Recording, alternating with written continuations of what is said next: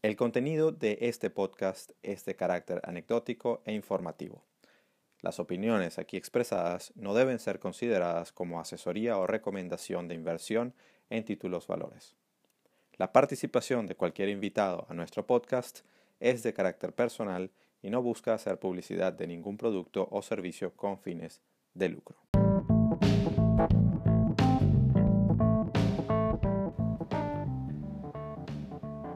Estás escuchando Trading en Serio, el podcast sobre trading en español que te abrirá la mente al fascinante mundo de los mercados financieros y cómo enfrentarlos desde la perspectiva del trader profesional, con Alberto Cárdenas y Eduardo Gavotti.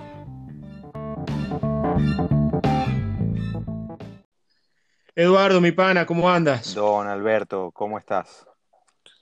Bueno, muy bien, la verdad que este, disfrutando, no te imaginas lo, lo contento que estoy y lo que estoy disfrutando esta segunda temporada de Trading en serio, porque creo que hemos tenido unos invitados de lujo y hoy definitivamente no es la excepción. Este, creo que vamos a tener una, una conversación extraordinaria, además con alguien con una tremenda experiencia. Si me permites, Eduardo, también voy a hacer los honores de presentarlo. Por favor, adelante. Yo solamente voy a decir una, una, cosa, que es que yo nuevamente no he tenido el placer de, de, conocerlo, pero lo sigo desde hace mucho eh, y, y, me parece que es una persona eh, excepcional. Eh, creo que de los mejores que hemos tenido en este, en este, en este, el privilegio de invitar.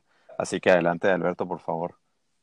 Mira, buenísimo. La verdad es que hoy nos acompaña en este episodio, decidimos invitar a un amigo que tuve el, tuve el placer de conocer eh, presencialmente, eh, personalmente.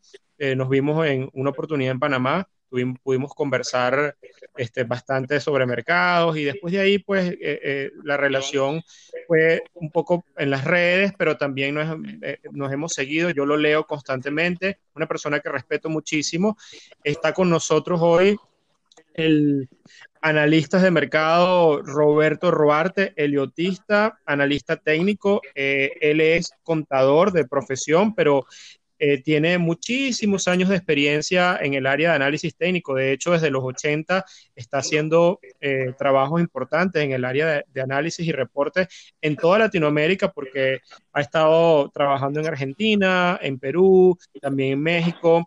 Y digamos que tiene un enfoque de mercado Hoy vamos a hablar probablemente bajo ese enfoque, que es toda la teoría de Elliot se formó con uno de los grandes, que es Bob Prechter en, Estados Unidos, en el Instituto del Elliott Wave International, que es uno de los institutos más prestigiosos de análisis de mercado.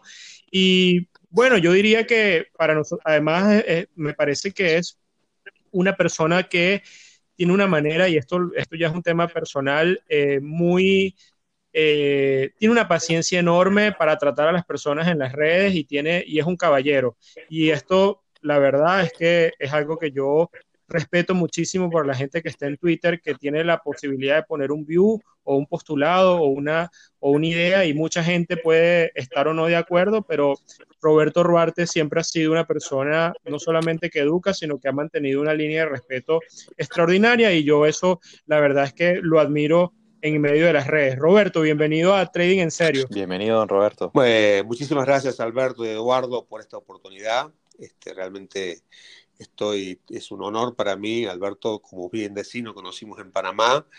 Vos sabés muy bien que hay miles y miles de analistas técnicos en toda Latinoamérica. Yo creo que es muy prolífica porque cada trader en realidad usa mucho análisis técnico pero hay pocos realmente titulados, vos sos uno de los pocos CMT que hay en toda Latinoamérica, yo soy tutor del avanzado, también hay pocos estudiando en Estados Unidos, de hecho que hay cinco nada más, yo creo que CMT, ¿cuánto, cuánto crees que hay eh, Charter Market Technician en Latinoamérica?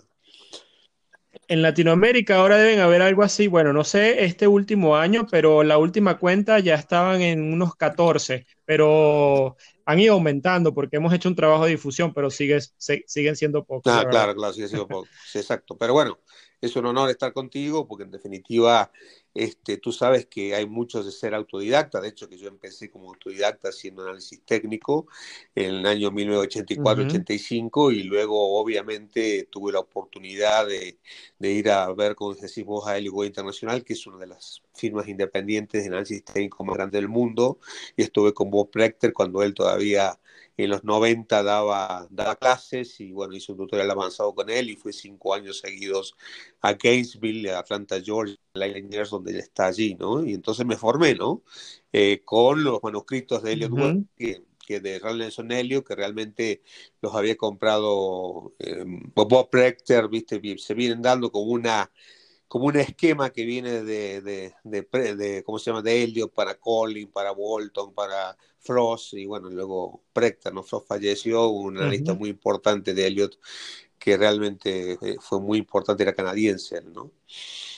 Don Roberto, una, una pregunta. ¿Qué fue lo que le llevó a, a, irse a Estados Unidos a, buscar esa formación? Eh, mira, yo te comento, yo soy analista técnico desde 1984-85 y el análisis técnico eh, siempre estuvo, en caso mío, eh, tuve la suerte de, de, estar al lado de gente que tenía dinero, que realmente lo que buscaba eran preguntas.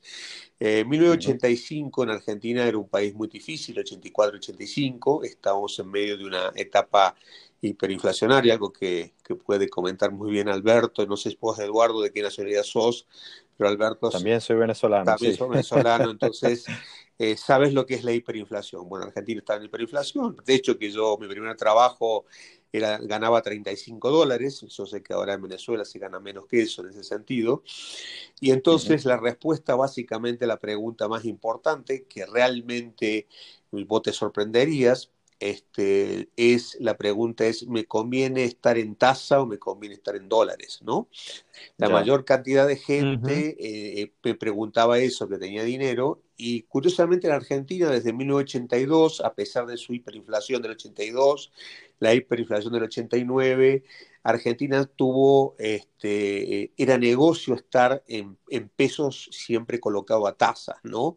Había inclusive unos famosos valores nacionales ajustables que iban por inflación y realmente eso te daba mucho, mucho más de lo que subía el dólar en ese sentido, ¿no? Entonces vos ponías 100 pesos argentinos, por más que siempre se depreciara el peso, lo importante cuál era tu costo de oportunidad. Por eso eso se llama carry trade, que hoy está muy de boga y yo cuando estoy acá en México y me hablan del carry trade del 5,5%, digo, bueno, me río porque en Argentina los carry trade en su momento eran terribles y yo me imagino lo que deben ser en Venezuela en ese sentido, ¿no? No sé vos, no vi cómo son el tema de la tasa allí, ¿no? Bueno, allí no, allí no hay, no hay tasa de interés que supere el incremento o, digamos la, la depreciación de Bolívar. Entonces ahí no hay carry trade que valga. Pero, pero sé, entiendo, porque precisamente una de las cosas que le sigo bastante, yo, yo, yo opero muchísimo, me gusta mucho el cruce de, del dólar con el peso mexicano. Y precisamente allí hay un tema que, que, lo discuto mucho también, incluso con gente que trabaja en el sector institucional en México.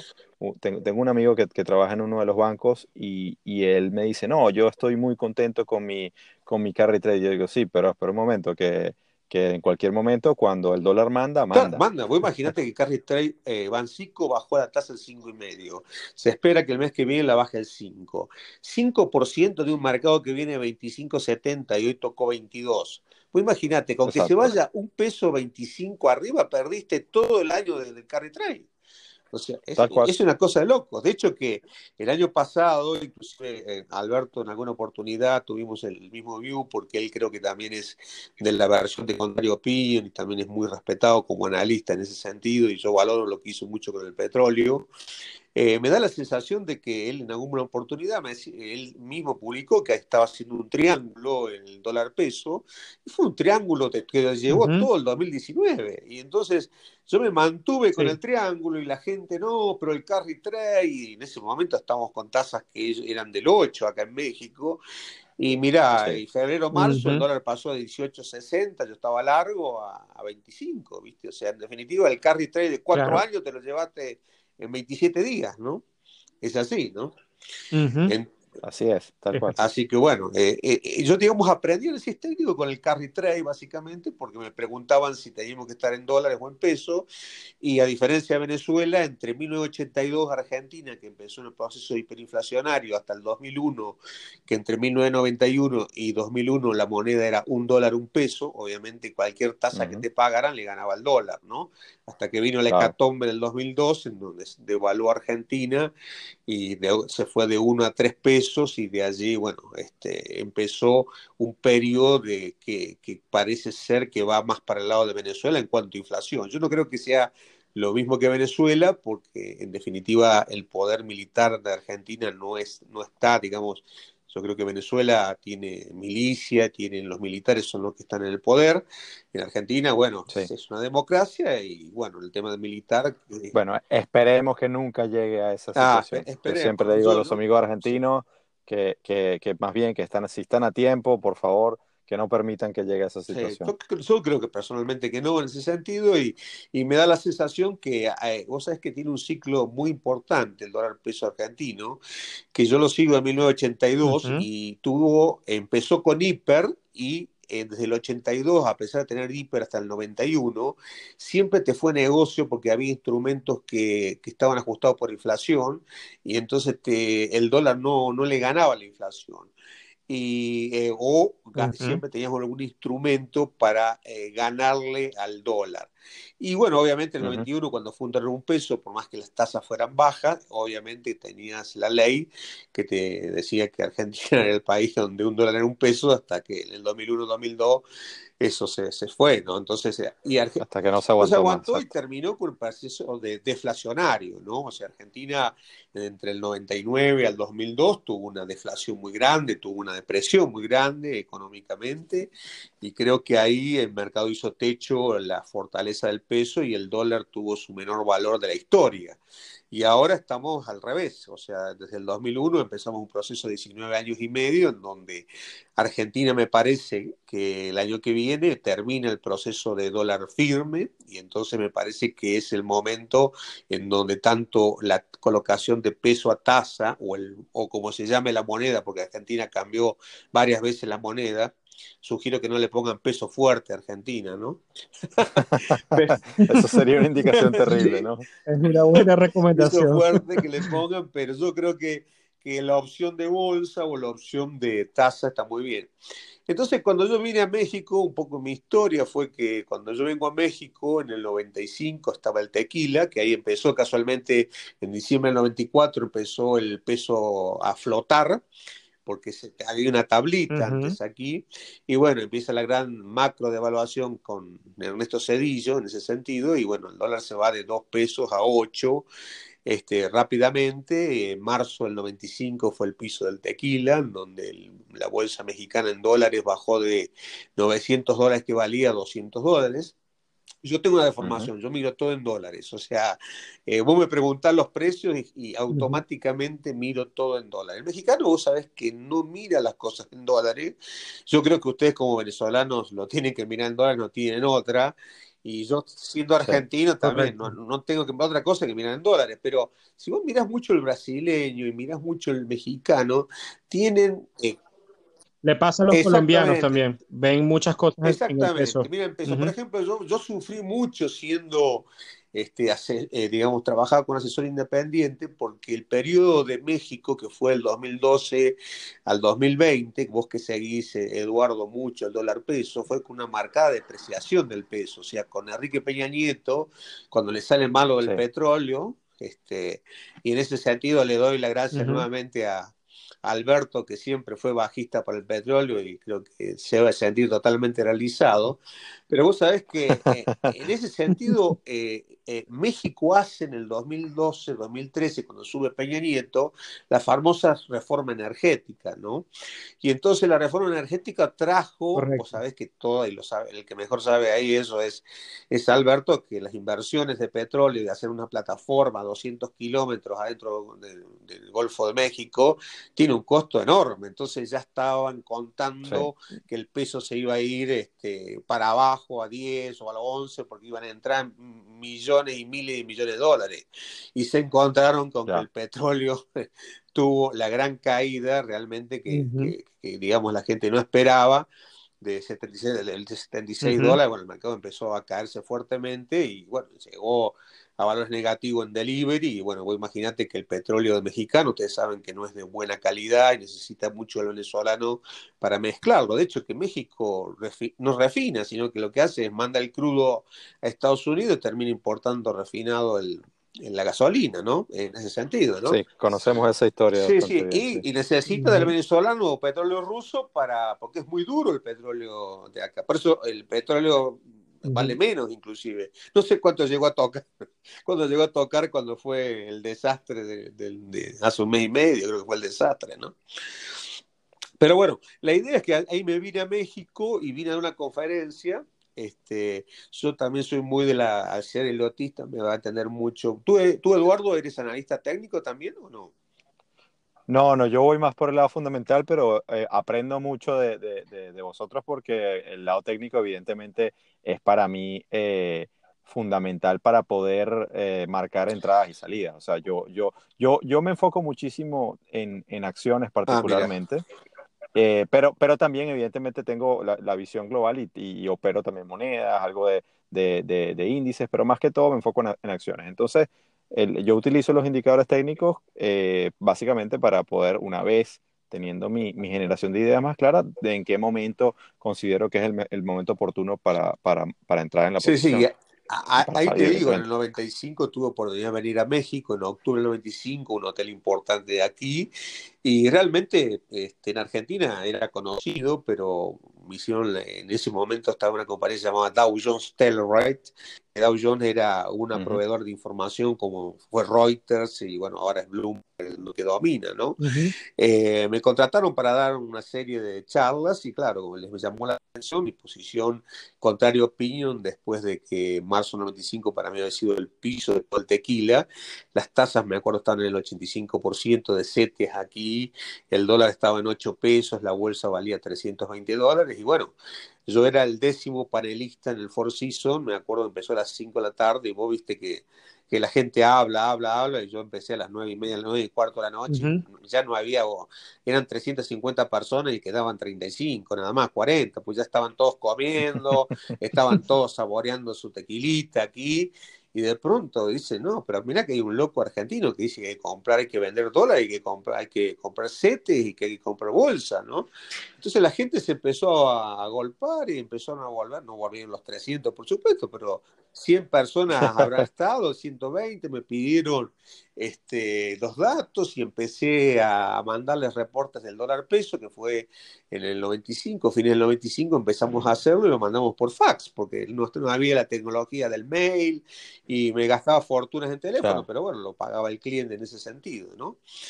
Y luego me pasó que, que Argentina, viste, eh, yo la verdad mi mejor época de Argentina fue con Carlos Menem, ¿no? O sea, en definitiva, Menem eh, cuando subió al poder con un mensaje de, progresista o de izquierda, este, en realidad él empezó a hacer relaciones carnales con Estados Unidos y eso significó Argentina que, que si bien tuvo dos fracasos previos, eh, la, bolsa subiera fuertemente y, y, realmente en Argentina tuvimos un esplendor muy bueno en, el mercado bursátil entre en la época de Carlos Menem, ¿no?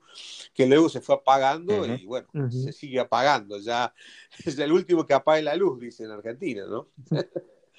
Así es. Sí. Roberto, quisiera preguntarte, porque la verdad es que te has convertido en una referencia en habla hispana, en español, no solo análisis técnico, sino especialmente de la técnica del Elliott Wave o de las ondas de Elliott. Y quizás hay muchas personas que pueden estarnos escuchando en el podcast que no conocen, que no saben de qué trata, de qué va eso de Elliott Wave. ¿Tú pudieras explicarnos así este, aquí en el, en el chat de qué va eso de las ondas de Elliot y cómo de alguna manera alguien que no, que no tiene idea lo pudiera a grandes rasgos entender de alguna forma, ¿no? Obviamente requiere mucho estudio, pero queremos que el maestro que eres tú ah, nos los explique. Primero, si querés, si no los aburro, les cuento cómo, yo me, me, encontré con Elliot.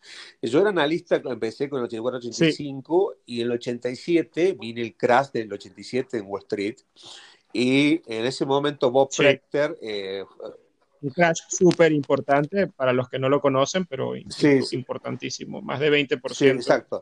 Eh, realmente Bob Proctor había pronosticado el techo del mercado y luego hubo una discrepancia entre los dos grandes, eran socios, Bob Proctor y, Frost, y el piso eh, fue el famoso boletín del sábado, porque el crash viene el día lunes de octubre, en donde yo tenía un maestro mío que lo seguía mucho, Elliot Wave, y yo no lo entendía para nada. Yo hacía hombro, cabeza y hombro, hacía figuritas de líneas de tendencia, indicadores técnicos, divergencia, todo eso, ¿no? Lo que tenía un programa se llamaba CompuTrack, no sé, vos sos joven, Alberto, o, o sos quitaño, no sé, te vi muy joven cuando te vi, este, no sé desde cuándo estás en la profesión.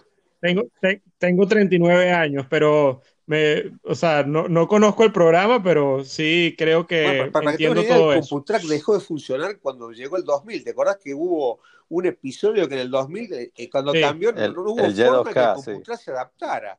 Y te digo más, yo creo que los programas de análisis técnicos siguen sin adaptarse a la tecnología porque yo, yo usé mucho tiempo Metastock hasta que mi hijo me rompió la cabeza eh, con Apple y yo soy Apple adicto ahora. Entonces yo tengo mi Mac Pro, tengo mi iMac, todo es Apple, ¿me entendés? Y, no hay metastop para Apple. Y sabes las veces yo en algún momento era este, como referente de, de Metastock. Digo, ¿cómo puede ser que siendo Apple lo que es, no tengan ustedes Metastock para Apple? Metastock reemplazó al CompuTrack, ¿me entendés? Y me quedé sin, sin herramientas como para salir al mercado y ahora lo hago con TradingView, el mercado en ese sentido. Exacto, hasta que apareció TradingView. el famoso TradingView. Pero porque, digamos, ya, eh, te digo la verdad, con el Apple me olvidé de los virus, ¿no? O sea, yo lo que tenía, tenías, eh, lo que tenías vos el Windows, el problema es que siempre tenías virus ahí, ¿no? Que virus, que te apagaban la máquina, que se mostraba. Entonces, realmente con, con Apple, este, creo que gané mucha tranquilidad en ese sentido. Entonces, este yo te digo, empecé con el CompuTrack y estaba mirando, miraba el mercado, vi la gran caída del 87 en ese sentido. A mí me obsesionó mucho Japón, en realidad, porque generalmente a mí yo soy, siempre fui contrario a opinión, ¿no? Porque yo creo que va la naturaleza de uno, ¿no? Este, en mi caso fui mejor alumno de la universidad y te cuento dos anécdotas, ¿no? este, mejor alumno de la Facultad de Ciencias Económicas, había como mil estudiantes, era el mejor alumno, y siempre me gustó ser el distinto, distinto en el sentido de hacer las cosas con mi metodología. Una de ellas me salió muy bien en la facultad.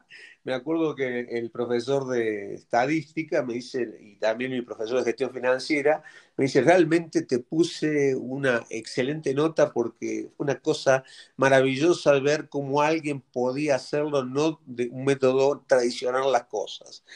Y, también tuvo la mala, tuve un, un, contador en matemáticas, yo siempre tuve promedio de 10 en matemáticas, y me puso un 5 y, el resultado, y yo había hecho bien la forma. Yo le fui a discutir y me dijo, bueno, mira, fue el único 5 que tuve en la facultad, con 4 se aprobaba, y, era un contador y me dice, mira, yo te reviso el examen, si está mal, te bocho y si está bien, eh, te doy un 10. Y le dije, bueno, déjelo como está, me pone 5 y ya está.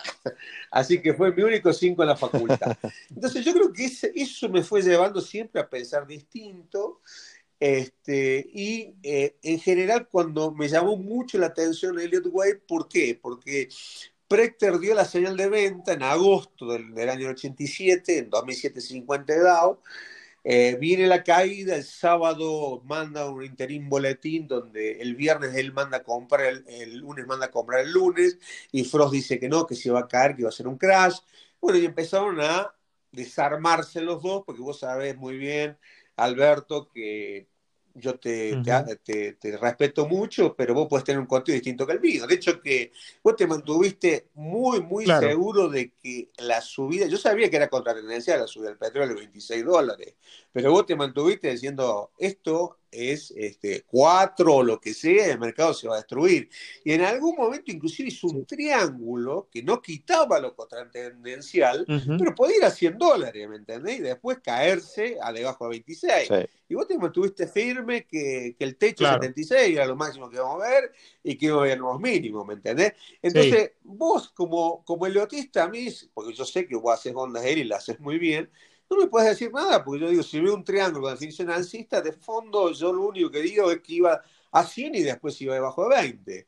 Y dejé de escribir del petróleo mucho por eso, porque tenía dudas, hasta que, bueno, después me cortó 45 y me puse negativo. Y bueno, y ahí el mercado este, se cayó durísimo en ese sentido. Entonces, en realidad Elliot lo que tiene es que te muestra un mapa, vos me preguntaste sobre Elliot, primero utiliza la opinión en contraria, que es algo muy importante. Un eliotista está, eh, siempre tiene un mapa que lo hizo Ralph Nelson Elliot basado en la secuencia de Fibonacci, en la cual cada número es igual a la suma de los dos anteriores, 1 y 1, 2, 2 y 3, 5, 5 y 3, 8, 8 y 5, 13, 3 y 8, 21 y así sucesivamente hasta que llegas a 144 y puedes seguir hacia el infinito en ese sentido. Esos ratios que dicen que son, eh, los hizo Dios, algunos ponen los ratios de Dios, si vos dividís un número después de, del dividís un número del posterior sobre el anterior, te da 1,618, que es la relación áurea y el 0618 si dividís el anterior por el posterior, que son números que usan todos los técnicos y que realmente el lotista es el que más lo usa, porque obviamente Elliot está basado en Fibonacci en ese sentido, es decir, toda onda, Elliot te dice que toda expansión del mercado, en realidad después lo definís como tendencia, porque la tendencia puede ser alcista o bajista, pero en general como él lo concibe para la bolsa, y la bolsa siempre la tendencia alcista de largo plazo, dice que el mercado tiene cinco fases, lo decía Charles Dow cuando hace la teoría Dow la primera fase de que el mercado sube, en donde está todo short y nadie cree y el mercado está subiendo. Viene la segunda fase donde todos creen que el mercado va a nuevos mínimos y hay malas noticias y no va a nuevos mínimos. Después viene donde los fundamentos empiezan a, a, mejorar y ahí la gente se pone loca y compra. Y la 3 por eso es la más larga, porque tanto los técnicos que siguen following trend como los fundamentals están de acuerdo. Luego viene la gran toma de ganancias que es la onda 4 y viene después la onda 5 donde ahí los fundamentas se ponen locos, eufóricos, dijo, nunca, nunca estuve mejor. Que seguramente Alberto me va a entender que cuando la tasa de interés valía 13% la de la FED y las tasas en el otro valían 15% en la tasa de 30 años, el Dow valía 700 puntos, ¿no? Y ahora que vale cero, la gente viene y nos dice, ¿sabes qué? Ahora hay que comprar Dow, ¿no? O sea, el Dow valía 700 puntos y ahora vale casi 30 mil y te están diciendo, no, no, esta es la oportunidad de tu vida para comprar Dow, ¿no? Entonces, yo más bien pienso en final de ciclo, como piensa Alberto seguramente, porque hemos hablado. Es que toda la narrativa precisamente que acabas de decir, yo la acabo de ver precisamente, eh, eh, me lo estaba imaginando, tal cual el gráfico de cualquiera de esos índices eh, principales de la bolsa americana ¿Y en dónde estamos? Y es que me he hecho el Exactamente. y fundamentalmente, yo te pregunto, ¿cuántos dedos tenés vos? Yo creo que tenés cinco, ¿no? Y fíjate en cuánto se dividen tus dedos, en tres partes. ¿Cuántos miembros tenés? Pero yo creo que acá no seamos, delicados, ¿no? Porque uno me contestó que seis, yo dije, no, tenés cinco. Y cuando me dijo seis, dijo, bueno, lo que pasa es que yo soy muy dotado, me dijo. te lo juro, me lo dijo en un curso, ¿no? Y me dijo, no, bueno, la mayoría, bueno, vamos a hacer con una mujer, tenés cinco, ¿no? Tenés dos brazos, tenés dos piernas y tenés la cabeza, ¿no? Bueno, ojo que hoy día, hoy día te sale cualquier sorpresa, ¿no? Pero te juro que uno en Argentina, eso es lo que tiene el argentino, ¿viste? es muy irreverente el argentino. Si te pueden decir esas cosas, cuando uno lo puede decir serio, entonces te dice, no, le quedó el apodo de bracero después, ¿viste? Que en Argentina bracero es que tiene tres patas en ese sentido, ¿no?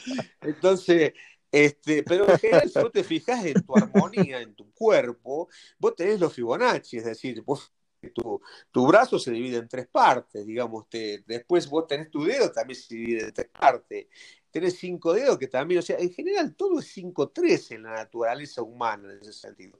Inclusive el Fibonacci del ombligo tuyo está en el 0,618 del tamaño de la cabeza hasta los pies. Entonces, él usó todo el Fibonacci para hacer, digamos, una secuencia, un mapa, que sería como un GPS, para ver cómo está el mercado. Eh, decía que el mercado en realidad es el resultado de millones de decisiones humanas, que en definitiva tenía que tener una ley, como la naturaleza la tiene, ¿me entendés? Y que es cíclico, es algo muy importante. La persona que cree en la ciclicidad se acerca mucho a Elliot. El ciclo es parte de la vida y la naturaleza. Vos sabés que el sol va a salir todos los días. Vos sabés que la noche llega todos los días. Vos sabés que las estaciones, bueno, quizás ustedes están ahí en Venezuela, no están tan marcados porque algunos son estaciones de lluvia y estaciones de sequía, pero, pero en general si vos vas al norte o al sur, yo estoy en Londres, vos sabés que llega la primavera, está lindo, llega el verano, te morís de calor, llega el invierno, te morís de frío. Es decir, el mercado es todo cíclico, digamos, ¿no? O sea, la, la luna gira alrededor de la Tierra, ¿sí? Eh, la Tierra gira alrededor de la Luna, tiene una ciclicidad, es decir, toda la naturaleza es cíclica en ese sentido. Y el mercado también lo es en ese, esquema, ¿no? Entonces yo creo que Elliot, si bien es imperfecto, es una forma de leer que la psicología de masa, que es el principal componente del mercado, en donde la gente en los pisos está muy negativa y en los techos está muy positiva, el mercado pasa de la depresión a la euforia en cinco fases, es decir, una eh, subiendo, otra ajustando, una subiendo fuertemente con gran consenso fundamental y técnico, otra ajustando y la última con consenso básicamente de lo fundamental que dice estamos en el mejor de los mundos. Y luego viene el bear market, que en realidad es la forma natural de corregir en tres fases, es decir, una primera caída donde la mayoría considera que la tendencia todavía es alcista, eh, la onda B, que es la gran famosa, que también Alberto lo dice, es muy difícil de operar porque mucha gente cree que ya el mercado recuperó la tendencia, como está pasando ahora con el Dow. Eh, está, la gente piensa que ya se recompuso todo, que esto es una recuperación en B. Y luego viene la mortal C, que te hace realmente tiritar que los que vivimos en Latinoamérica, y yo creo que ustedes tienen mucha experiencia de eso, y lamentablemente yo creo que ya se pasaron por otro lado porque ya no hay mercado en Venezuela, pero en su momento eh, Argentina, este, Brasil, Chile conocen lo que es una C. Si vos ves Latinoamérica, Latinoamérica viene cayendo entre el 2008 Brasil hasta el 2012, que, es Colombia, o sea, eh, el mismo Chile que fue eh, digamos, como el, el, país a seguir en cuanto a, su, a sus políticas, también tuvo una caída notoria. Sí, el milagro económico latinoamericano, tal vez. Sí. nosotros tuvimos una C de Chávez. la C de Chávez, que es la más grande de todas, ¿no? Sí, la, más destructiva. O, un doble techo de la M de Maduro, ¿no? La, la M, ¿no? Madre, sí. Es, que vino, es que vino una después de la otra. Totalmente, totalmente. Entonces, básicamente eso es Helio. Helio es un, yo lo tomo como un hueso, como un navegador, en donde vos te situas, tenés guías y reglas, y en lo que dijo él, en Ralston Helio, es que el mercado se mueve por psicología. Entonces pasa de la depresión a la euforia. Te doy el ejemplo para que vos lo veas en Brasil. En el 2002 subió Lula da Silva. Lula da Silva, el mensaje que dio al, pueblo brasileño, dijo, señores, agradezco a todo el pueblo brasileño por tener el primer diploma de mi carrera, el de presidente de la República. Es una persona que no tenía estudio universitario. Y después, en el 2008, Lula era el presidente más importante de todo, de todo el mundo, que llevó a Brasil a estar entre los cinco más importantes. Y luego, cuando vea bien el Bear que termina preso, ¿me entendés? Es decir, eso es la ciclotimia del mercado, ¿no? Entonces, este, es, lo que Helio lo explica muy bien eso, ¿no? En, donde está todo lo malo, ya ahí va a ser piso el mercado. Yo creo que también Bolsonaro ahora va a sufrir, ¿no? O sea, yo veo ahora sí, no sé cómo lo veo Alberto, que está haciendo una, una compleja y que puede perforar los pisos del 2016, a lo mejor corre la misma suerte, pero esto es lo que uno tiene que entender eh, y, yo creo que eso es lo que define un mejor analista de otro. Eh, un analista debe ser objetivo, es decir, yo por eso no me meto mucho en política, no me meto mucho en religión. Y yo trato de, por más que me guste Trump, por más que me guste Trump, porque si soy americano me gustaría tener un presidente como Donald Trump, eh, yo creo que se va a caer la bolsa, ¿me entendés? Y no es porque no lo quiera Trump, ¿me entendés? yo no soy afín quizás al gobierno de de, de Fernández. Pero yo creo que Argentina el año que viene empieza 15, 19 años de, de prosperidad. ¿Me entendés? O sea, no, me define mi, mi, esquema, porque obviamente si vos me preguntas qué me gusta más, claro. es el ciclo, más allá de cualquier... ciclo más allá de quién lo protagoniza el ciclo, ¿me entendés? Entonces, eso es lo que te define a vos en ese sentido. Porque yo, por ejemplo, me he ganado este, en su momento el odio de lo, de, lo que es una religión para mí, los criptomaníacos, ¿me entendés? Que ahí lo dice, te digo. Eh, Ajá. Eduardo es uno, ya podrás hablar con él. Bueno, bueno. Pero sabes, Eduardo, ya, lo decir una cosa. No ya me pongo los guantes. Eh, eh, Alberto lo dijo muy bien. Este, en general, yo creo que la gente que, que, te hatea, básicamente es, gente que no está mal. algo le va mal en su vida, ¿me entendés? O sea, si a vos te vas bien, es decir, si vos realmente lograste en tu vida con el trading tener la vida que querés, claro. es decir, tenés un buen carro, importado, como el que quieras. Tienes una buena casa, si te querés ir de viaje, te puedes ir de viaje. No te digo que tengas un avión privado, un helicóptero y todo. Y viene una persona que realmente no llega a fin de mes y te dice, no, tía, vos sos un, desastre, porque esto, porque lo otro. Y bueno, en definitiva, el hater, en definitiva, yo inclusive lo he logrado, lo he, lo he puesto.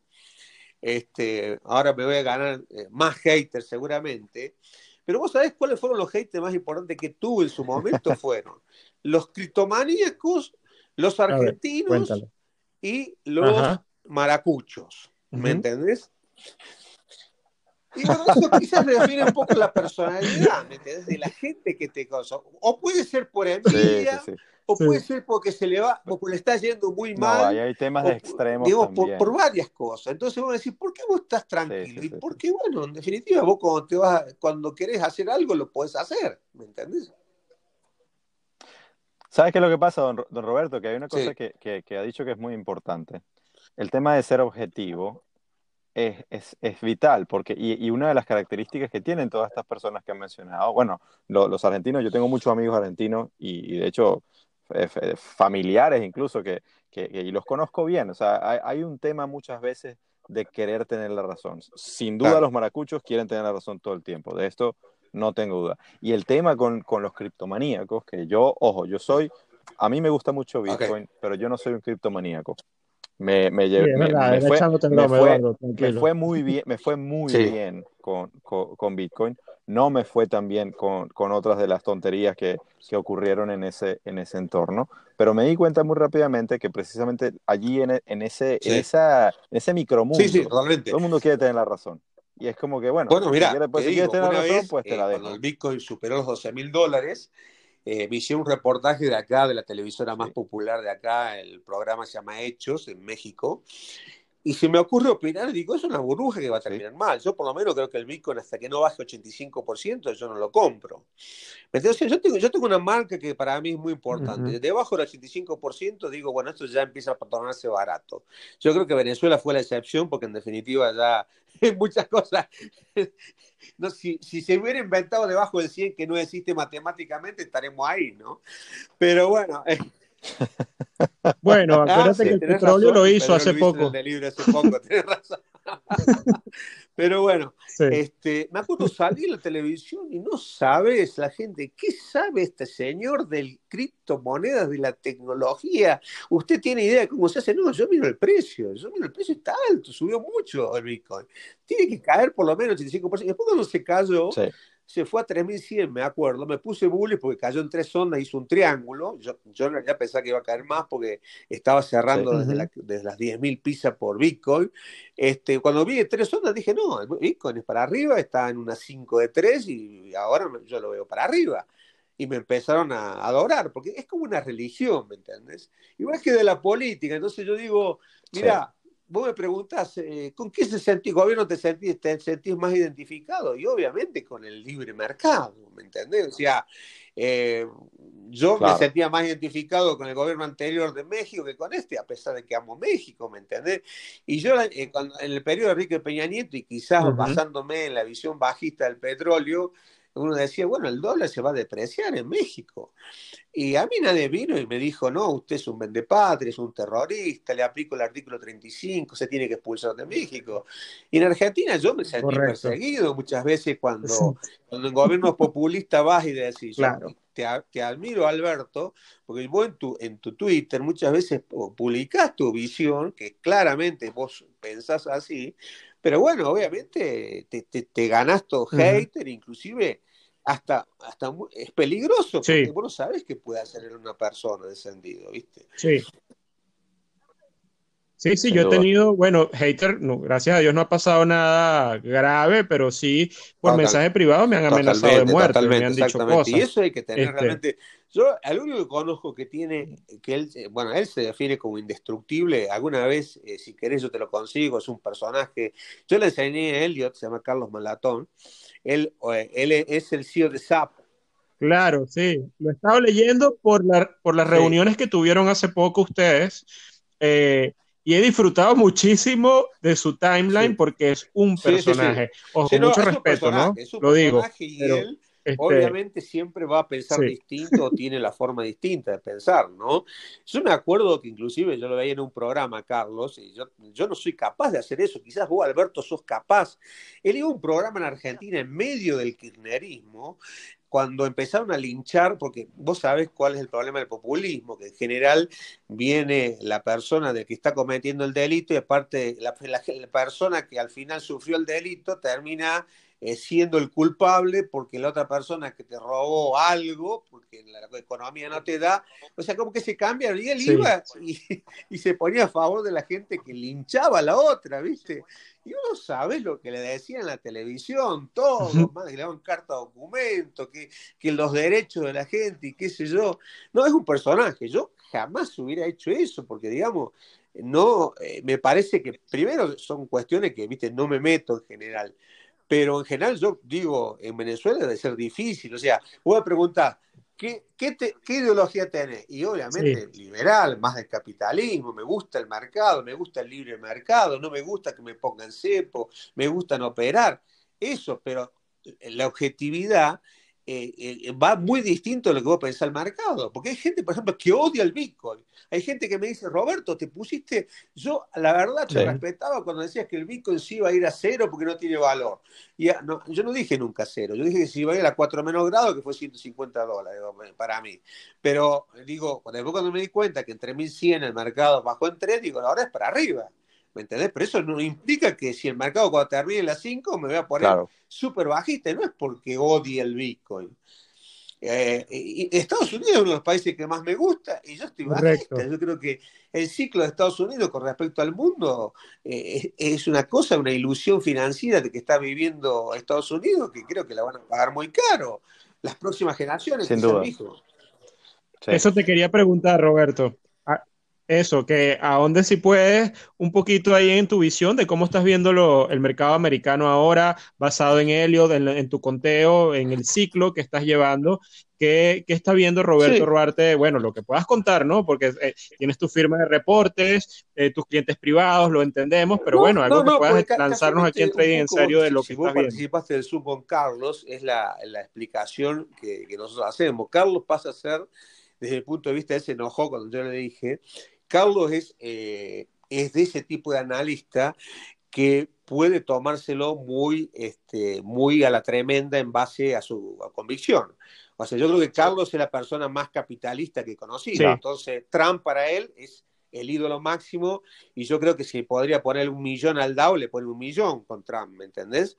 Es decir, y de pronto no quiere el kirchnerismo en Argentina y te dice que, que, Argentina las acciones van a valer 0.01 centavo, ¿no?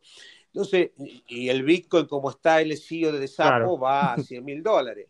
Entonces, yo creo que, que, hay que tratar de ser objetivo en ese sentido, porque eh, yo inclusive, yo inclusive por privado te he preguntado a vos, Alberto, o sea, yo creo que toda, toda, la, toda la subida que el mercado. O sea, eh, todos se olvidan que el 23 de marzo el índice Fear and Greed de CNN llegó a cero. Eh, ¿Cuántas veces lo hemos visto? No, no lo pudieron poner negativo porque no, no negativa, pero lo pusieron en cero. Es decir, ¿te, acordás cuando el 23 de marzo no había forma de que el mercado subiera? Después, obviamente, con la intervención de la FED, o sea, acá los únicos que realmente están comprando y se están llenando de basura son los bancos centrales, que yo creo que para mí, por eso no coincido para nada con Carlos en ese sentido, Eh, yo siento que el monetarismo, o sea, de la misma forma que el keynesianismo surge en la década del 30 como la única solución para que, primero, lamentablemente, a través de la guerra, la industria se reactive y luego a través de la industria comercial, que realmente fue la recuperación de Estados Unidos de la década dorada de 40, 50 y 60, Keynes en ese momento fue Vos, veías tapas de Keynes en el 66, 67, cuando el hombre va a la luna, era el ídolo de cómo se tenía que recuperar de una depresión en el mercado. Acá después tuvimos, después tuvo la bolsa de Estados Unidos del 67 al 82 sin subir, inclusive el piso ortodoxo con inflación de Estados Unidos fue el 82, no el 74 con, con Nixon, fue en el 82. Fue el 82 con Reagan y subió Paul Volcker y Paul Volcker empezó con una política y empezaron los monetaristas, Milton Friedman, todo eso, la teoría monetarista que el Banco Central Europeo es lo máximo que hay, el Banco Central de la FED es lo máximo que hay. Pero bueno, me parece que la Fed, lo máximo que hay, vos sabés, Alberto, que la Fed está comprando jambons. Pues imagínate que está comprando bonos de Hertz, bonos de Carnival, bonos de. está comprando bonos de, de, aerolíneas. Vos sabés que Avianca se acogió a quiebra, Hertz también, es decir. Se está llenando de basura, ¿me entendés? En el 2008 le salió bien, porque, viste, compró varias basuras que terminaron después vendiéndola cuando empezaron a ser restrictivos, que no duró ni dos años, porque, bueno, la, trampa de la gente, lo que dice de la Fed, es que Trump, por un lado, le decía a la Fed, ¿cómo puede ser que no tengamos la tasa en cero? Pero por otro lado, te inyectaba dinero vía, vía compra de bonos tóxicos, ¿me entendés? Entonces, en definitiva, la Fed siempre fue expansiva, salvo el periodo, creo que son dos años que hubo, tres, del 2015 al 2017, pero siempre fue siempre fue expansiva, ¿me entendés? Y ahora puso cuatro, no sé cuántos trillones de dólares puso en eso y te compran los ETF, te compran los ETF de, BlackRock de SPY. ¿Sabe la cantidad de gente nueva que hay en el mercado? O sea, no quiero pensar la cantidad que ha recibido de los 38 millones. Corregime, Alberto, ¿cuánto pidieron subsidio de desempleo? ¿38 millones en Estados Unidos? Llegando a 40. Ya va llegando casi a 40. Sí, no, hay más de 40 ya. Están abriendo los famosos Robin Hood plataforma que te, con 100 dólares ya lo abrís. Te dan leverage.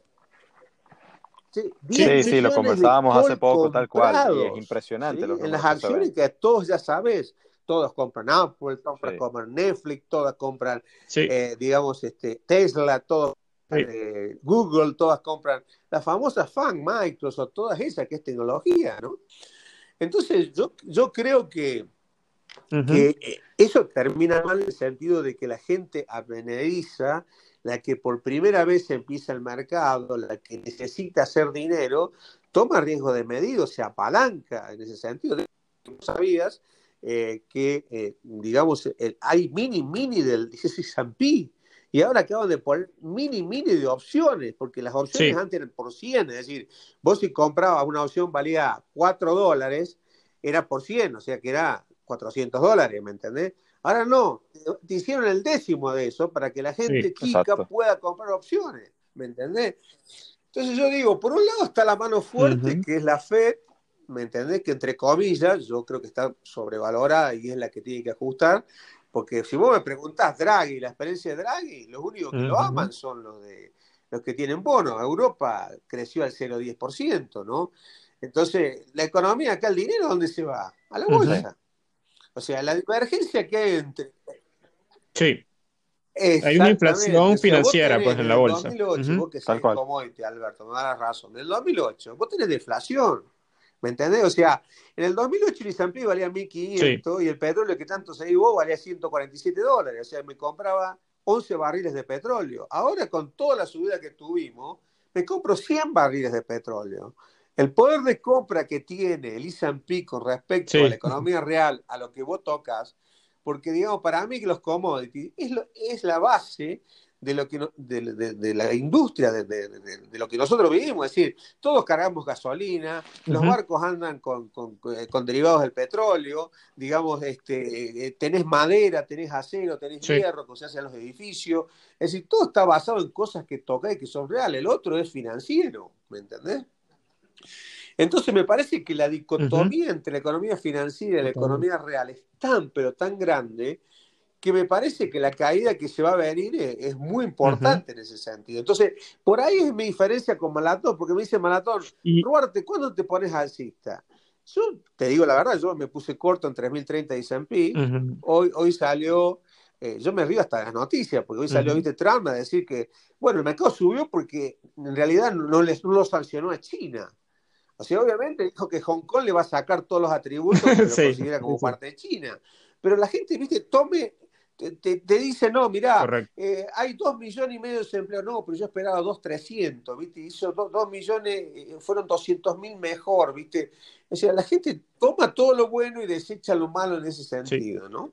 Y además me parece, eh, yo he estado pensando, hace tres días estaba pensando que este me parece más allá de la complacencia, de lo que pueda haber, este es uno de los mercados más crueles de la historia, porque la verdad no es, no es menor el hecho de que tenga más de 100.000 muertos en Estados Unidos y una serie de cosas desde el punto de vista del impacto en las vidas de las personas, pero los mercados parecen estar de fiesta, igual dentro de este contexto. Y eh, eh, lo hace complicado porque, y es muy interesante porque quien no estudia a Elliot, quien no estudia estos contextos, no se da cuenta de que esto realmente está tipificado desde hace mucho tiempo. O sea, la, la, manera en que los mercados pueden estar actuando de una forma eh, alejados de la realidad concreta, pero que después al final Totalmente, hay una frase que el mercado puede estar más tiempo irracional que vos solvente. Es decir, yo creo que lo que hay que tener cuidado es la disciplina del trader. O sea, vos sabés que mi maestro lo que me enseñó, él ganó el campeonato Bob Pretter en el 82 y me dice algo muy importante, por más que vos seas eliotista, es la disciplina. Vos tenés que tener un método. Mi método se llama Elliot Way. Segundo, tenés que tener experiencia en el método. O sea, si vos empezaste Elliot, vos sabés que es complicado, Alberto, no es lo mismo que trazar una línea, ¿me entendés? Donde uní, dos puntos y, bueno, hay gente que une de cualquier punto y siempre, ah, esta línea funcionó. Pero en general, lees el indicador, vos sabés que la estocástica cuando está debajo de determinado nivel está sobrevendido el mercado, cuando está arriba está sobrecomprado. Si quiebra la media de 200, sabés que muchos fondos van a entrar, si va para abajo la media de 200, sabés que muchos fondos van a salir. Es decir, eso no hace falta mucho estudio, es decir, lo lees una vez y ya está. Ahora, para contar si estás en una, en una, en una corrección, si estás en un esto, cómo leer la realidad, Elliot exige mucha preparación, mucho prueba y error, y bueno, te podés quedar en esa prueba y error. O sea, vos sos trader, en definitiva, usás la herramienta para, yo creo que Elliot tiene un gran defecto y una gran virtud. Eh, en general tu track record eh, no es muy difícil, eh, yo lo asumo a él como el béisbol, a ver si me entendés. Es decir, el tipo que batea nunca llega al 50% de bateo. Si vos tenés un buen bateo, batás 36, pero si sos un buen bateador, la sacás afuera de la cancha. ¿Entendés? Vos me preguntás a mí, ¿cuántas veces Roberto te sacó el peso mexicano el año pasado que te cansaste de decir que iba a 24? Y no menos de cinco o seis veces. Algunas veces le hacía trading, ganaba, pero la mayoría perdía. Pero cuando la agarré, agarré un pleno de 500 puntos, ¿me entendés? O sea, eh, claro, la, la sacás. es como esto voy a decir, me, puse corto en Lisan en 2650, no te voy a mentir. Me sacó el stop. Me puse en 2800, eh, promedié, eh, en 2950, me sacó en, 2008, en 2900 y gané un poquito. Ahora me pongo corto nuevo, yo no sé cómo me va a ir pero le pongo stop. Pero el día que la agarre, como fue febrero y marzo, que fue para mi cumpleaños encima, te, te, ganas 500, 600 puntos de mercado, 1000 puntos, ¿me entendés? Claro, sí, fue mi regalo de cumpleaños. Encima tenía un hater que me decían, ah, feliz cumpleaños, me que me respeten, me decían, pero dejate de ser oso, ¿por qué no disfrutás la vida y qué sé yo? Y ahí fue cuando vino el desastre del mercado, ¿viste? Estoy disfrutando la vida siendo oso, le dijiste, me imagino. Los, osos ahora, soy oso porque en general eh, yo veo muy alto Estados Unidos, pero yo he sido, yo he sido toro en el 2008-2009 para Estados Unidos este, en ese sentido, he sido toro para, para México en el 95, el año que viene estás dando un view muy, muy bullish para Argentina a partir del año que viene, o sea que no es, que tienes una visión es una montaña este, rusa, de, oso perenne, que no tienen la base para... Mm, no quito que vos, vos sabés muy bien, Alberto, porque también sos experto en Elliot, que generalmente los pisos se hacen en medio de, pandemias, en, medio de renuncias ministeriales. Eh, claro, claro. Cambiamos situaciones de, economía, sí, Argentina no puede pagar la deuda. O sea, todo es, el piso va a ser eh, con hiperinflación, la gente mal. Y la bolsa es la primera que sonríe cuando la calle está llorando realmente en ese sentido. Pero vos sabés que eh, eso es lo que yo me cuestiono y por eso a veces, a veces te pregunto a vos, Alberto, porque a veces uno no es objetivo. Es decir, vos fíjate que en general yo creo que toda esta subida artificial se llama FED, se llama FED. Pues yo no creo que un millón de cuentas de gente que tiene 3 mil dólares y que compra opciones pueda llegar a subir el mercado como lo está haciendo subir, ¿me entendés? O sea, básicamente hay otra cosa ahí. Inclusive me enteré por, por un eh, trader que tengo ahí que es europeo que el Banco Suizo del 2016 no para de comprar FAN. Es decir, lo único que hacen es emiten y compran acciones FAN, ¿me entendés? Entonces, bueno, del otro lado tenés dos, dos jugadores así. Entonces, yo creo que, que si vos lees la noticia, hay una divergencia tan grande entre la economía y el mercado y si vos lees, yo, yo escribí un libro que se llama El Poder de los Mercados, y yo generalmente digo, cuando pasa eso, generalmente después la economía se recupera. Pero acá yo tengo que hacer un capítulo aparte, porque acá hay un, participante que se llama FED. Y FED ha tenido éxito cuando no lo tuvo Draghi, porque las bolsas europeas no fueron a New High, y vos sabés que están en 20 años de bear market. O sea, Europa hizo techo en el 2000. O sea, no, hizo techo cuando salió el euro, no, no ahora hizo techo. Los, bonos sí, los que compraron bonos, la tasa valía 3, 4% y se fue negativa. El Nikkei, que yo lo operé, que fue mi primer gran, por eso me conocen como bajista, fue mi gran apuesta bajista. Yo lo probé dos o tres veces a la baja y me fue mal, pero la cuarta, el mercado se cayó 60% en tres meses, ¿me entendés? O sea, fue una cosa de loco, ¿me entendés? Sea, el Nikkei en el 90 fue una caída, yo todavía me acuerdo, 38, 957 fue el techo, lo vimos debajo de 20 mil puntos, ¿me entendés? en cuatro meses después. Fue la bolsa que más subió entre 1952 y 1989, ¿me entendés? Entonces, ya lo vi. Y nosotros, y vos que estás en Venezuela, claro, la gente piensa que Estados Unidos es distinto. Estados Unidos nunca le puede pasar eso. Y yo ya lo vi que pasó. Sí, bueno, la gente dice que nunca se debe apostar contra, contra el consumidor norteamericano por toda precisamente esa idiosincrasia del consumismo y tal pero, pero ciertamente. Pero vos sabés que, inclusive Alberto lo publicó, creo que vos lo publicaste, Alberto, que es un componente que la gente no, no lo mira, que se llama la velocidad de circulación del dinero. Si vos emitís, si vos emitís, y lo único que se infla es el mercado financiero, y la materia prima no sube, no hay inflación, quiere decir que tu velocidad de circulación del dinero está bajando se está destruyendo.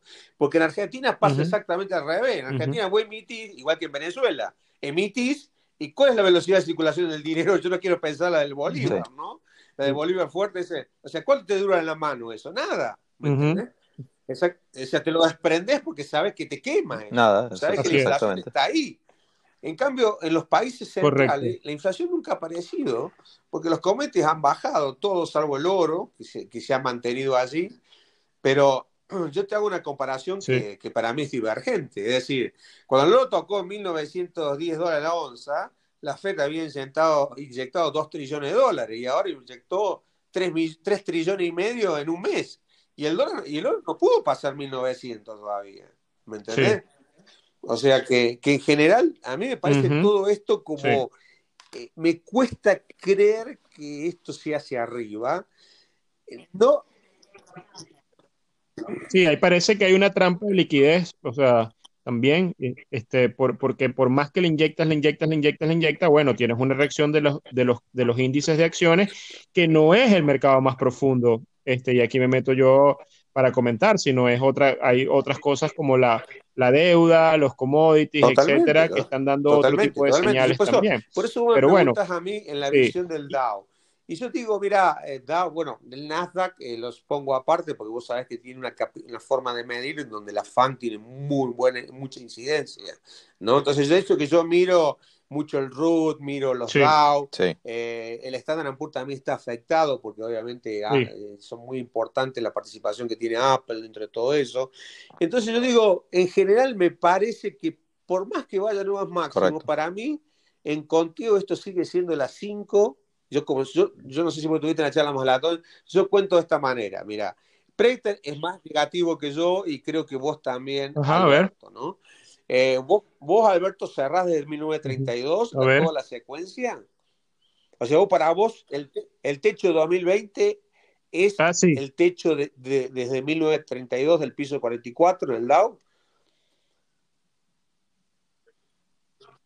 Bueno, tengo la duda. Yo tengo esa duda porque no sé si, y esto para la gente que sigue Helio, quizás no nos van a entender un poco, pero yo estoy en un conteo que no sé si estamos haciendo una cuatro compleja esta, todo este tema, y falta todavía una quinta onda, o estamos ya en el techo, techo, techo, este, de la, de la, de la, Claro, eh, haciendo una Exacto, quinta, que no yo, sé si es eh, el caso exactamente. Yo- yo, ahora, mira, ¿no? eh, quizás eh, para que la gente nos entienda, yo con vos yo lo hablé a este tema. Yo exactamente lo que espero es lo siguiente. Yo espero ahora que el mercado falle eh, en hacer nuevos new highs. No estoy hablando de nada, estoy hablando de todos los otros índices, Dow Jones Industrial, Dow Sí. Transporte, el Dow Jones Utilities, el New York Stock Exchange, el Russell 2000, el Russell, Sí. el, el, el, el Standard Poor's 600, es decir, el value line geométrico, el value line aritmético, o sea, todo el componente de la bolsa en general, no esos índices que están muy, muy con los fans. Sí, ¿me todo el ciclo de la Yo vuelta. creo que eso no debería ser nuevo máximo y deberíamos ver niveles Sí. menores en el Ujú. 2021, 2022 de lo que estamos viendo.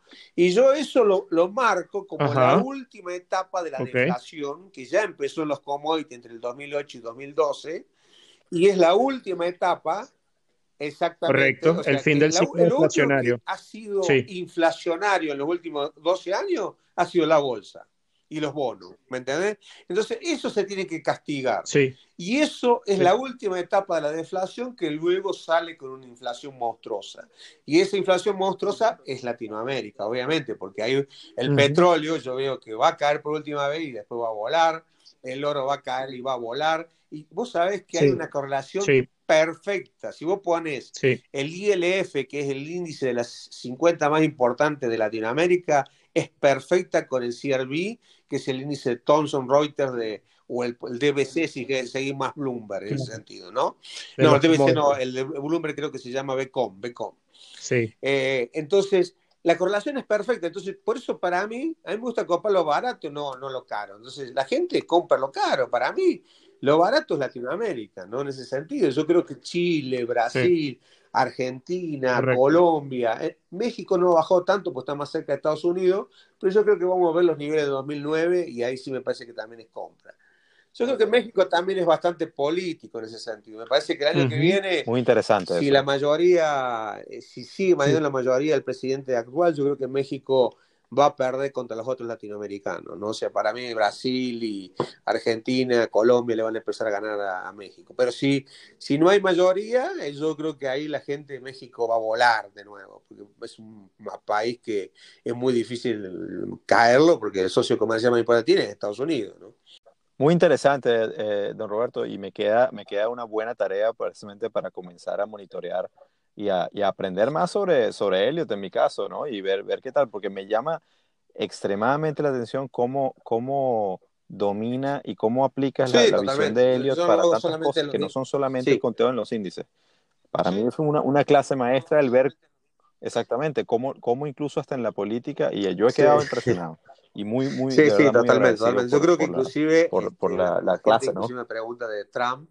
Yo creo que acá es muy temprano para decir, y quizás ahí Alberto, yo le tengo también mucho respeto a Alberto. Yo creo que hay, hay dos formas, inclusive, Sí. no sé si miré mucho series de House, House of Cards, pero hay, hay, hay dos formas donde él se va. Hoy sabemos que Biden está, Ajá. recién empieza Sí. la carrera, no puede llegar cansado del caballo. Hoy sabemos que Biden está 13, 14% Sí. arriba. Yo creo que la decisión de Trump de reabrir la economía, como muy bien dice, yo trato de no hablar mucho del COVID este, en mis Twitter. Eh, realmente, como vos bien decís, Sí. Alberto, es muy penoso. Este, yo conocí algo que es muy penoso, que fue cuando se cayeron las torres. Yo tenía gente que tenía cuenta en ciertos bancos que estaban en las torres y de pronto decir que había backup en New Jersey, pero la cuenta de un millón pasó a cero, ¿me entiendes? Entonces la gente, había uno que quería ir a buscar en los escombros a ver si estaba su oro, estaba metido en los escombros, ¿no? Pero en general la gente tiene esa miseria en donde realmente acá tenemos un problema muy serio que es la pandemia esta que estamos teniendo en ese sentido, ¿no?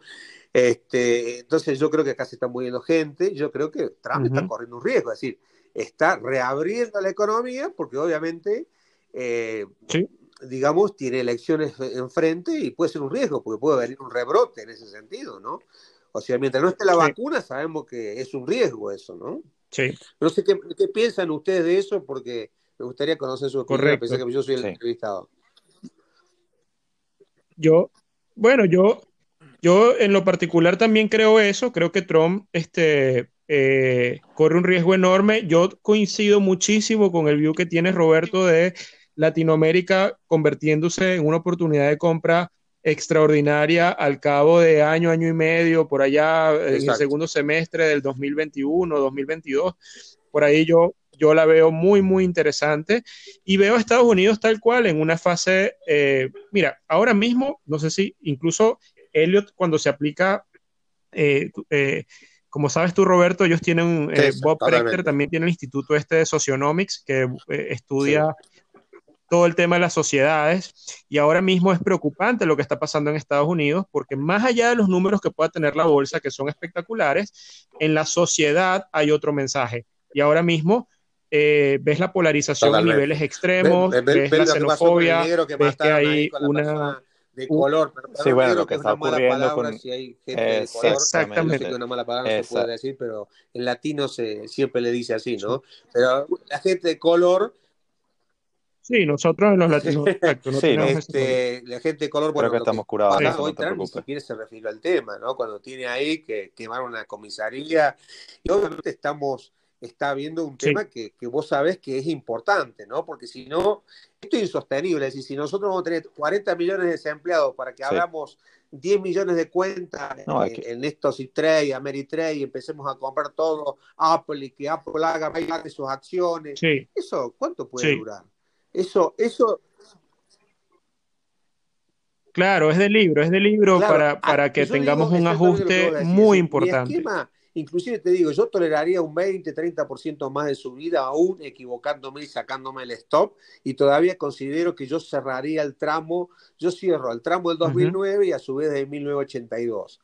Yo creo que va a venir una 4, como decís vos muy bien, ponele 13.000 de DAO, luego 35 mil de DAO, 40 mil con un gran bull de Latinoamérica y con inflación, y luego hay sí un ciclo depresivo realmente como la década del 30. Sí.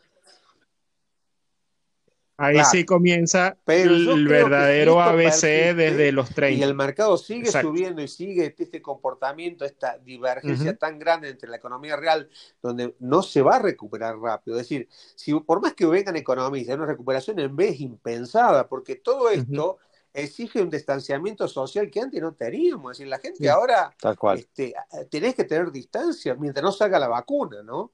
Que yo creo que la vacuna antes del año que viene no la vas a tener, ¿me entendés? Entonces, pero en el medio, ¿qué vas a hacer? Es decir, si tenés un restaurante, tenés 30% de capacidad. En un hotel, eh, también 30, eh, 40% de capacidad. O sea, la economía no va a volver a los niveles de febrero. Entonces, no puede tener la evaluación que tenía en enero y febrero. ¿Mm? Correcto. Sí. Sí, sí. Es así, es así. Aclaro que bueno, está todo el tema electoral que precisamente tratarán por. Eh, totalmente. Yo pienso, exactamente lo mismo. Yo creo que el, mejor escenario sería que lo pudieran mantener hasta, hasta la elección y, y yo creo que ahí, eh, no, te voy a comentar eso, que yo creo que tiene, por dos formas puede llegar a Trump.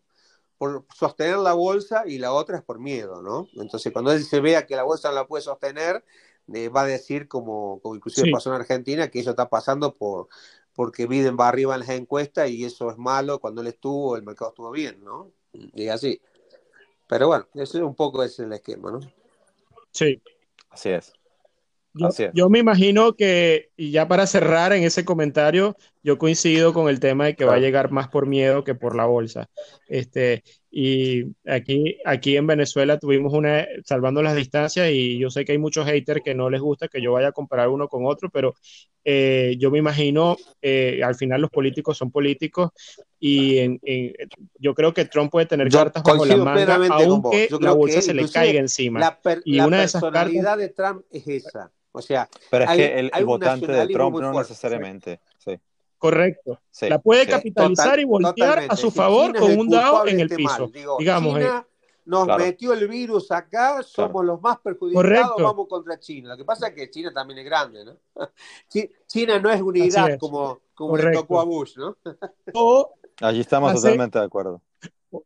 Sí. Yo tengo aquí un view que lo voy a lanzar aquí en el, en el podcast o hace lo que hizo Chávez, salvando la distancia, y anuncia que se le pegó el coronavirus y entonces se tiene que aislar. Y al final la bolsa se cae y van a decir, ¿vieron? Se cayó porque estoy enfermo, veo lo que necesita este país. Este, ah, sí, sí, sí. Eso ya lo vivimos en Venezuela. Y después, este, pues podemos tener una recuperación y al final por miedo, pues se puede capitalizar. Hay muchas fórmulas, o sea que no tiene por qué ser necesariamente que la bolsa llegue arriba para que Trump yo Creo que, cuando vengan los resultados de las empresas, porque yo creo que estamos, estamos totalmente de acuerdo. Alberto y vos, Eduardo, que sos fundamentalista. Los resultados de las empresas, de las empresas, eh, y esto también lo, tenés que saber vos bien, Eduardo, que sos fundamentalista. Y Prechter lo marca muy bien en la última conferencia que hizo en Nueva Orleans. Las ganancias de las empresas del Nasdaq del 2018 están aplanadas, no están ganando más dinero. Sin embargo, la bolsa en el 2018, 2019 y lo que iba el 2020 se habían, eh, bueno, el Nasdaq de hecho que está en los máximos ahora. Entonces, en definitiva, estás, estás cada vez con tu PER cada vez más alto, porque si vos estás ganando lo mismo que hace dos o tres años y tu evaluación cada vez mayor, obviamente cada vez está más caro. Entonces me parece que, como bien dice, yo creo que en septiembre se va a dar cuenta, todavía va a tener dos meses, ahí vas a tener la publicación, bueno, el, trimestre, perdón, termina en julio, julio, en julio vas a ver balances eh, duros y ahí él va a elegir, digo, ¿qué hago? O sigo sosteniendo o lo dejo caer a esto y digo que, me pongo eh, me, pongo reacio y con miedo para que la gente me vote, ¿no? Es así. Yo, por eso creo que él tiene dos cartas, o el miedo o, la bolsa, pero no depende solo de la bolsa él. ¿Mm? Perfecto. Correcto. Bueno, Alberto, tal cual. Eh, en el corto plazo podemos Buenísimo. pero en el medio y largo estamos más en sintonía, digamos, ¿no? Enormemente felicidades por el petróleo, porque en realidad yo me confundí con sí, estamos muy bien alineados. estaba bajista. También me solapó porque, viste que se te. Viste... Gracias, gracias, Roberto. Eh, un, un, un, honor que vengan de tu parte y que además eres un estudioso, conocedor y mucha experiencia. Gracias por, por, esa Pero, pues, felicitación. ¿sabes, qué, me molestó a mí? Que viste cuando hizo 76, solapó un poquito el piso de la 1 y ahí, ahí me ahí me, me, hizo confundir y empecé a mirar un triángulo. Sí, sí, sí. sí, sí, claro, no, pero te A mí también, te lo confieso. Mira, ahora, ahora yo pienso que mientras no supere 40 no terminó el petróleo. No hemos bueno, no le quedaba de otra, ¿no? Llevaba dos años diciendo lo mismo. ¿Qué sabes vos ahí? ¿Qué pensás del petróleo? Sí. Bueno, la verdad es que este, por ciclo, bueno, para mí, obviamente a nivel de precio no creo que lleguemos a ninguna otra parte más abajo de, los niveles actuales, pero creo que estamos ya en una fase de transición a un nuevo ciclo, como lo dices tú, eh, Roberto. Yo ahora mismo, en el muy corto plazo, creo que el petróleo va a ajustarse porque hay una resistencia que es el mínimo del 2009 eh, y además por tema fundamental y macro que el petróleo le toca corregir este primer impulso desde, desde cero prácticamente. Eh, al menos un 618 de toda esta subida. Y luego creo que va a estar lateralizado, algo así como lo que hizo el Bitcoin por allá en los 3000, que la gente decía no va a volver a agarrar vida. Y este, esta euforia compradora se va a diluir un poco, vamos a estar en una, en una base y luego vendrá un, un, buen ciclo al alza, pienso yo, que creo que va a ser más corto que el anterior, pero va a ser un gran ciclo al alza, en mi opinión. Bueno, perfecto. Alberto, un gusto, Eduardo. Gracias por esta entrevista la verdad me sentí muy cómodo. Sí, sí, dime. Una última cosita, don Roberto. Eh, si, arroba le, si, Roberto si la gente le quiere Duarte. seguir, eh, ¿dónde lo consigue? prácticamente red que uso es el Twitter, ¿no? No, no, ya no uso Instagram, Facebook muy poco, lo uso, pero realmente Roberto-Ruarte es el que más uso en Twitter. ese. Perfecto. Muchísimas Don Roberto, gracias, ha ¿eh? sido un lujo tenerlo como invitado de nuestro, de nuestro podcast. Y, y bueno, esperemos que se pueda Gracias, Eduardo. Muchas gracias a vos, Alberto, porque en esta- definitiva me todas estas sentí muy cómodo. porque interesantes. Entiendo que entienden el lenguaje, no sé si tanto la gente que escucha puede entendernos, pero yo estoy seguro que ustedes lo entendieron bien. Ha sido, ha sido un lujo. Muchas gracias, Muchísimas Roberto, gracias. la verdad. Y bueno, Bueno, usted- gran- les, les mando gran- un gran gran abrazo, abrazo, Eduardo, gracias, Roberto, Alberto, y gran conversación. A sus saludos a todos. Gracias. Hasta luego. Chao, chao.